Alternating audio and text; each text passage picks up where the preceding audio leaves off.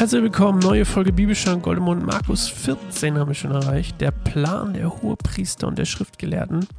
Sorry für meinen Rand letztes Mal, für meine kleine, äh, kleine Predigt hier damit über, über das. Es regt mich total auf. Ich finde das einfach blöd.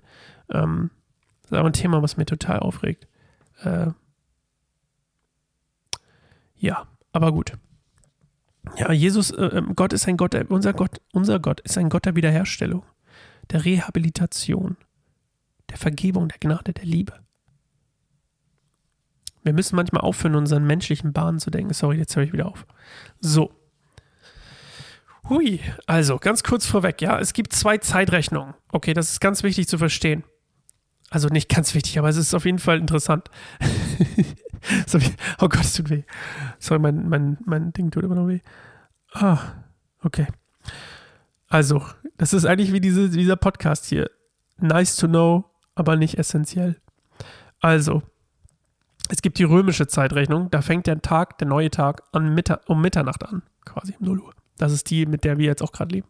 Dann gibt es die jüdische Zeitrechnung und da ist der Sonnenaufgang quasi der Moment, wo der neue Tag anfängt. Ähm, das nur nebenbei. Okay.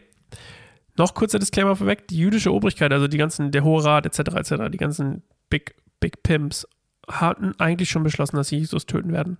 Das stand schon fest. Sie wollten aber warten, bis das Passafest vorbei ist, damit die ganzen Pilger weg sind, weil die hatten Angst, dass sie, dass sie einen Volksaufstand irgendwie anzetteln, weil Jesus, die meisten Jesus halt cool fanden.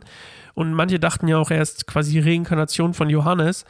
Und ähm, den mochten auch alle, also hatte, hatten die Angst quasi, dass sie sich da das Volk gegen sich aufhetzen. Deswegen wollten sie warten, bis das Passafest vorbei ist. Äh, und dann kommt natürlich Judas und bietet ihnen eine Chance, den sie nicht abschlagen können. Und dadurch wird durch Judas quasi, durch seinen Verrat, wird Gottes Zeitplan eingehalten. So, wir lesen mal.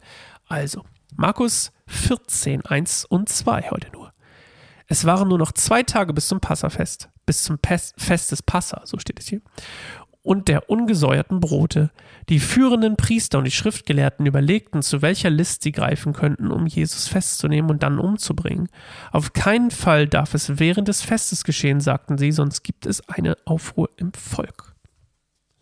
Okay, das ist das, was ich gesagt habe. Sie wollten warten, aber dann kam Judas und hat ihnen die beste Gelegenheit überhaupt gegeben, ihn zu verraten und dann ging alles seinen Lauf. So, wir hören uns morgen wieder, nächste Folge. Ciao.